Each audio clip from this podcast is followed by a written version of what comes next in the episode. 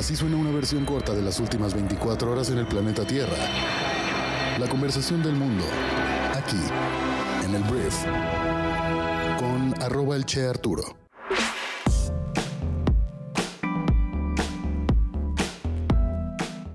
Días, bienvenidas, bienvenidos a esto que es el Brief para este miércoles 6 de septiembre. Yo soy Arturo Salazar, soy tu anfitrión y uno de los fundadores de Briefy y en este podcast vas a informarte con un resumen de esas noticias que debes conocer el día de hoy para ser una persona bien informada. Antes de comenzar, quiero disculparme por lo que sucedió el día de ayer con el programa. Si lo escuchaste antes de las tal vez 7 de la mañana, hora del el centro de México, podrás haber notado que no tenía mucho sentido nada de lo que estaba diciendo. Y no estaba drogado ni borracho, ni era un problema de edición, solamente tenía muchísimo sueño. Mi lógica fue, ah, claro, no he dormido en 48 horas, vamos a grabar un podcast que escuchan decenas de miles de personas, ¿por qué no?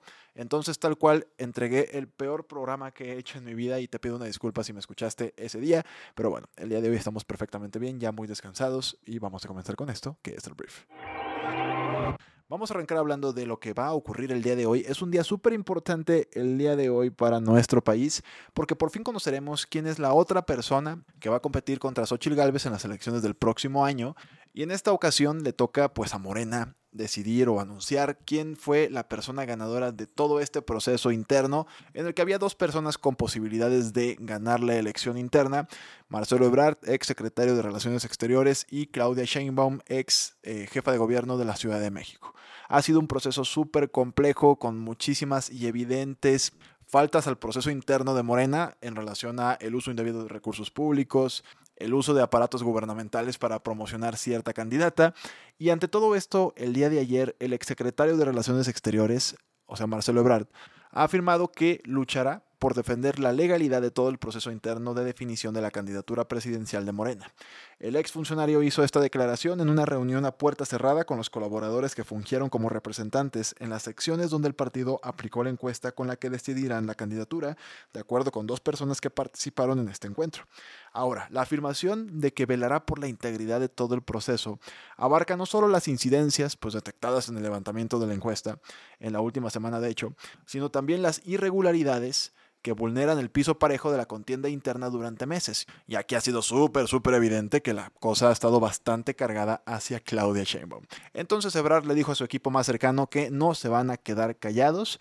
Han asegurado que fueron las palabras textuales del exfuncionario y agregó en un discurso de media hora que respetará la voluntad de la gente recogida en la encuesta, incluso aunque no favoreciera su causa, pero también advirtió que ahí donde haya ilegalidades va a alzar la voz y va pues promover todas estas denuncias correspondientes. Ebrard para nada habló de ruptura con el partido en caso de perder la contienda, pero sí de hacer lo moralmente correcto en defensa de la pues pulcritud de la interna, ¿sabes? Según todas estas fuentes. El político también dijo que era una obligación con sus principios, pues él siempre ha luchado por la democracia. Entonces, como ya lo mencioné, este evento con su equipo tuvo lugar en un hotel pocas horas antes de que el partido en el gobierno diera comienzo a la revisión de los paquetes que contienen las encuestas, todo esto en el World Trade Center, y al llegar a la reunión, Ebrard dijo a los medios que estaba muy contento, aunque en guardia. Dijo, siempre tenemos que estar preocupados porque este proceso salga bien y que Morena demuestre que tiene superioridad ética sobre los demás. Entonces, ¿Qué va a pasar hoy? Este miércoles se dará a conocer oficialmente quién de entre todos los aspirantes abanderará el movimiento de AMLO en las elecciones del 2024 y enfrentará a la oposición, en este caso a, esta Xochitl Galvez. Hablar de movimiento ciudadano creo que es una puñeta mental, francamente, con todo respeto. Y la verdad, todo pareciera indicar que va a ser Claudia Sheinbaum la persona elegida más allá de que sea Claudia, aquí lo interesante es que va a ser Marcelo. Eso es a mí lo que me tiene un poquito con, o más bien con muchísima curiosidad, pero el día de hoy en la tarde sabremos quién es esta persona y veremos qué hace el señor Marcelo Ebrard.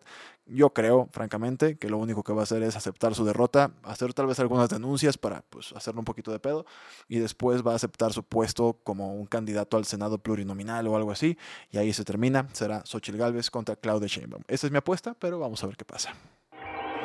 Ahora voy a hablar de las noticias más importantes del resto del mundo y voy a empezar hablando de Enrique Tarío, ex líder de los Proud Boys, que es un grupo nacionalista blanco que fue el que irrumpió en el Capitolio de Estados Unidos el 6 de enero, que fue cuando se invadió el Capitolio, cuando presuntamente Donald Trump, el expresidente más naranja del mundo, fue a incentivar, fue a exacerbar los ánimos de esta gente para que pues fueran a detener el nombramiento de Joe Biden como el presidente electo de Estados Unidos.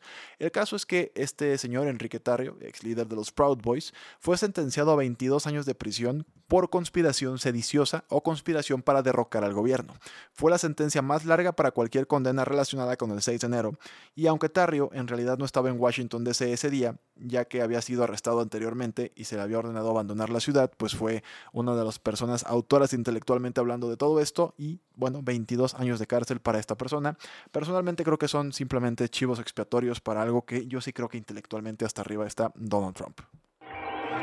Ahora hablemos de Ucrania porque las fuerzas ucranianas, hablando del conflicto con Rusia, están luchando para romper una línea de defensa rusa cerca de la aldea sureña de Verbove, fue lo que dijeron los analistas. Este avance se produce una semana después de que las fuerzas ucranianas dijeran que habían retomado la aldea de Robotín, el primero de varios niveles de formidables pues, defensas por parte de Rusia. Un funcionario ucraniano dijo que las trincheras y refugios rusos con los que se topaban ahora las fuerzas de Kiev no eran tan fuertes como los de la primera línea de defensa, pero que los campos minados complicarían el avance de Ucrania. Entonces, esto es lo que está pasando por allá, un avance para las fuerzas ucranianas. En otras noticias de la guerra, un inusual viaje del líder de Corea del Norte a Rusia este mes podría proporcionar dos cosas que el norte, o sea Corea, ha deseado durante mucho tiempo. Ayuda técnica con sus programas de armas y ser necesitado por un gigante de la industria, lo cual lo apalanca bastante cuando hablemos o cuando hablamos de un conflicto probable, esperemos que nunca suceda, entre Corea del Norte y Estados Unidos. Hablemos de Nueva York ahora, porque mira, la ciudad comenzará a aplicar nuevas reglas que requerirán que los Airbnbs y otros anfitriones de alquileres a corto plazo se registren ante el gobierno de la ciudad. Las regulaciones requerirán que las empresas de alquiler a corto plazo como Airbnb, Verbo y Booking.com confirmen que las solicitudes de registro de los anfitriones fueron aprobadas antes de cobrar las tarifas de las visitas a corto plazo. La ley de la ciudad de Nueva York exige que los alquileres a corto plazo de 30 días o menos solo puedan realizarse si el anfitrión está presente. Según las reglas, no se permiten más de dos huéspedes durante las rentas a corto plazo y los huéspedes deben tener acceso a toda la residencia durante su estadía. No a un cuartito, no hay pues una cosita que según ellos es un cuarto, pero no lo es. Entonces, la alcaldía de Nueva York dice que empresas como Airbnb no han hecho cumplir estas regulaciones. Según funcionarios de la ciudad, más de la mitad de los 85 millones de dólares en ingresos netos de Airbnb en Nueva York provinieron de 10.800 alquileres ilegales de Airbnb en la ciudad. Esto podría pues, marcar un precedente sobre todo de todas esas ciudades que la neta han estado padeciendo muchísimo el hecho de que los Airbnb se están sacando de las zonas más bonitas de diferentes lugares como Madrid, como Nueva York, como San Francisco, pues simplemente esas personas que vivían ahí, pues ya no pueden eh, vivir ahí porque los propietarios de los Airbnbs ahora les conviene mucho más rentar en este formato que a las personas que están ahí en el largo plazo, ¿sabes? Y es un problema social que tal vez tú podrías decir, oye, güey, pues es que qué te importa, cada quien hace lo que quiera con su propiedad, pero hay veces que los gobiernos, creo yo, sí tienen que poner ciertas limitaciones porque, pues, un día te tocará, ¿sabes? Si tú dices, oye, a mí no me importa, o sea, dejen a las empresas trabajar y a los propietarios trabajar, algún día te puede tocar que si no eres dueño de tu propiedad, Puede ser que un día te digan, ¿sabes qué? Pues o me pagas un 80% más o me conviene más rentar esta propiedad en Airbnb. Creo que por el beneficio común muchas veces deberíamos tener ciertas limitantes con modelos de negocio que pues están afectando los tejidos sociales de las sociedades, ¿no? Entonces, bueno, por lo pronto Nueva York, que es una ciudad que vaya, vaya que recibe turismo en este formato, está exigiendo esto y yo creo que marcará un precedente para ciudades como Ciudad de México, que pues ya es una gentrificación brutal, y otras tantas que seguramente seguirán los pasos y verán muy de cerca este modelo en Nueva York. Ahora vamos a hablar de Jorge Bilda. Jorge Bilda es el entrenador que llevó a la selección española de fútbol femenino a ganar la Copa del Mundo de este año. Y ayer fue despedido en medio de las consecuencias de una pelea por un beso no deseado.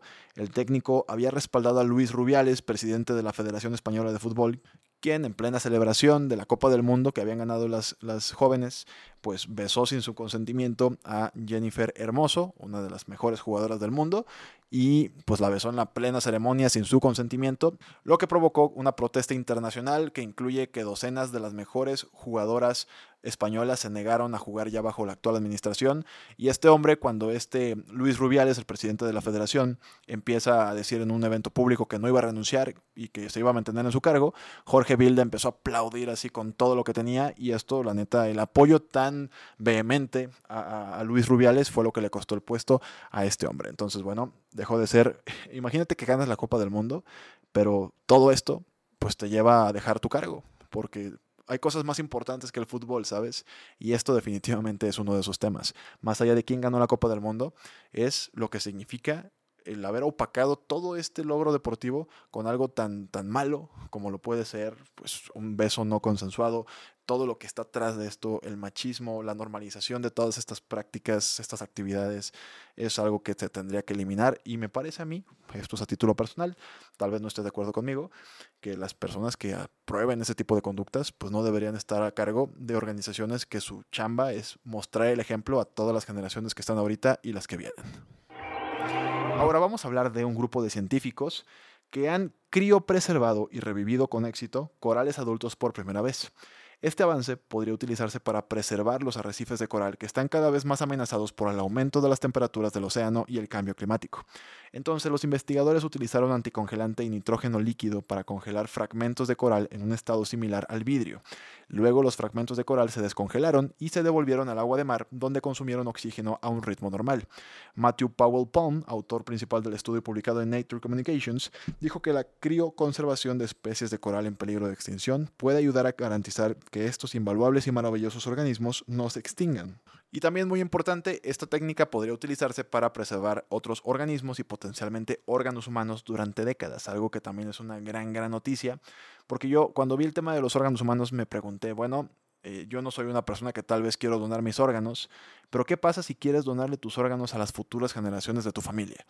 O sea, si tú te vas ya de este mundo y dices, ¿sabes qué? Tengo estos cinco órganos que puedo donar y tal vez algún día mi hijo, mi nieto, mi nieta, pues puedan utilizarlos porque están perfectamente bien conservados. Creo que le, da una dimensión distinta a todo este tema y pues vamos a ver hasta dónde llega. Por lo pronto es para corales, lo cual es una gran noticia.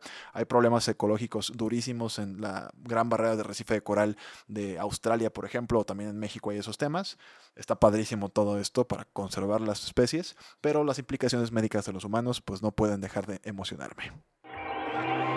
Muy bien, esta fue la conversación del mundo para este miércoles, que espero que te genere mucho valor y grandes conversaciones. Recuerda que puedes descargar nuestra aplicación móvil llamada Briefy, que es nuestro MBA de bolsillo, que básicamente funciona como una herramienta para que tú como emprendedor, como directivo, como empresario o empresaria, pueda prepararse y ser un mejor líder de negocios y ser brillante en lo que hace invirtiendo 15 minutos al día. ¿Qué vas a aprender en Briefy? Habilidades muy específicas de management como comunicación, productividad, liderazgo, estrategia, todo esto no hecho por nosotros. Nosotros lo que hacemos es ir a todas esas fuentes y suscripciones increíbles que te costarían miles y miles de pesos tener y además leer y los convertimos en resúmenes prácticos, en accionables muy precisos para que tú puedas aprovecharlos y puedas tener todo ese conocimiento en un solo lugar condensado y resumido para que puedas aprender de entre 5 y 15 minutos al día. Entonces, si eres una persona interesada en desarrollarse profesionalmente, esto puede ser para ti, tal vez. Puedes descargar nuestra aplicación móvil y no pierdes nada realmente en probarla y checar si esta es una solución para tu educación continua a lo largo del tiempo. Muchísimas gracias una vez más por haber estado aquí y nos escuchamos el día de mañana en la siguiente edición de esto que es el brief. Yo soy Arturo. Adiós.